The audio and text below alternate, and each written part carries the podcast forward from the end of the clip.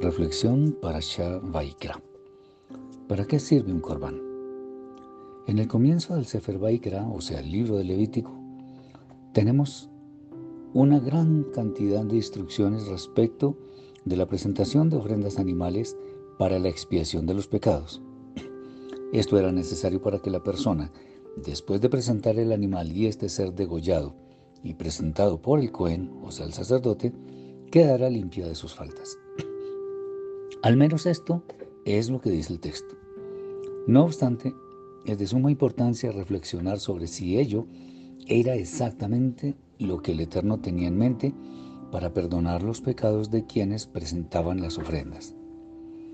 Si nos atenemos al aspecto puramente literal del texto, podríamos pensar que el que peca y reza empata, como lo dice el adagio popular, en el sentido de que simplemente presentar un animal, las faltas automáticamente quedaban perdonadas. Pero la realidad es otra bien diferente. Los sabios de Israel nos dicen que una persona tenía que presenciar el degüello de un animal inocente que moría en lugar suyo, para que el dolor que le producía aquella escena le impulsara a no pecar más. Y ello tiene mucho sentido.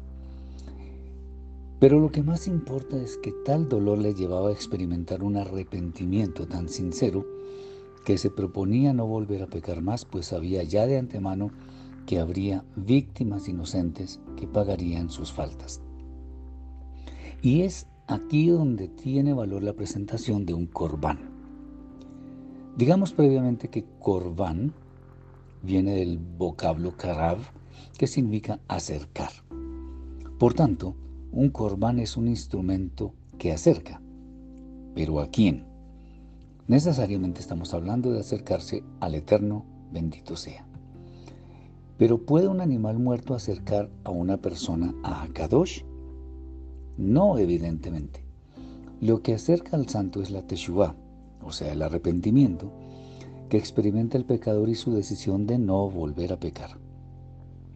Entonces el animal muerto es la evidencia exterior del arrepentimiento que en lo interior ha sucedido en la persona.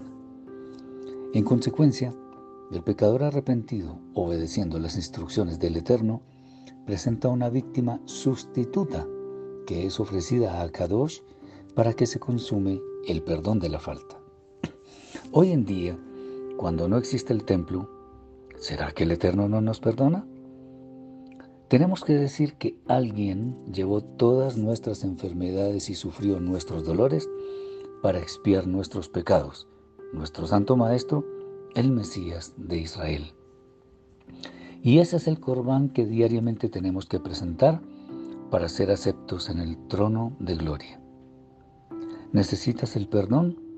Recuerda que el que encubre sus pecados no prosperará, mas el que los confiesa y se aparta alcanzará misericordia.